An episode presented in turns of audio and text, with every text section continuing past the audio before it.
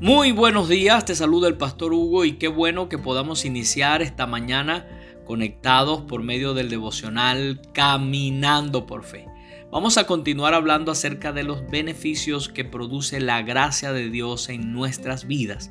Otro de esos beneficios es que tenemos esperanza.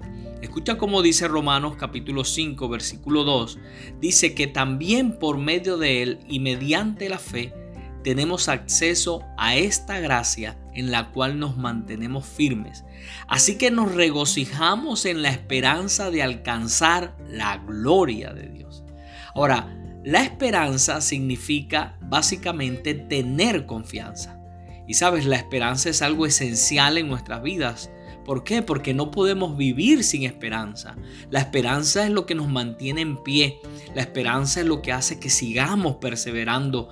La esperanza es lo que hace que nosotros nos ilusionemos con un futuro mejor.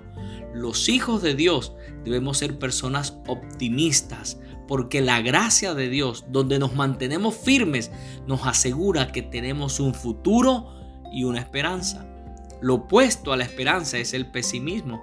Y sabes, un cristiano pesimista es una ofensa para Dios. Es dudar de la eficacia de lo que Jesús hizo por nosotros. Así que no permitas que el pesimismo te domine porque hay esperanza para tu futuro. Recuerda lo que dice Jeremías capítulo 29 versículo 11, porque yo sé muy bien los planes que tengo para ustedes, afirma el Señor, planes de bienestar y no de calamidad, a fin de darles un futuro y una esperanza. Sabes, aún en medio de las pruebas, por la gracia de Dios nos mantenemos firmes y entendiendo que en vez de destruir nuestra esperanza, las pruebas, las pruebas deben servir para aumentar nuestra esperanza, porque las pruebas nos empujan, nos llevan a mirar más allá de nosotros mismos, es decir, nos llevan a poner nuestra confianza en Dios, a creer que su gracia es todo lo que necesitamos y que su poder se manifiesta en nuestras debilidades. La esperanza significa confianza una evidencia de madurez para un cristiano es el tener esperanza.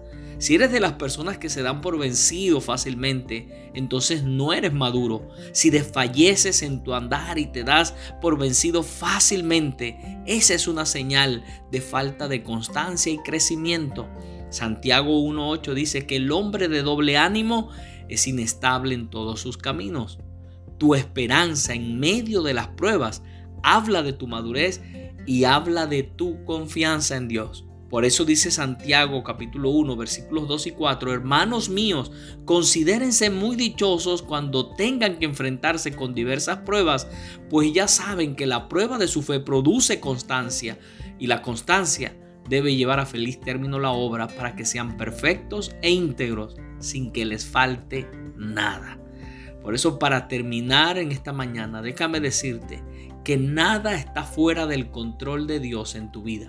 Si estás pasando por una prueba, si estás pasando por una dificultad en este momento, no pierdas tu esperanza porque ya sabes que la prueba va a producir algo correcto dentro de ti, que la prueba va a producir constancia, que la constancia te está formando, te está preparando para todo lo que quiere Dios hacer en tu vida. Te animo para que sigas caminando por fe y para que te mantengas conectado y conectada con Dios, porque recuerda que conectados con Dios, la vida es mejor. Bendiciones.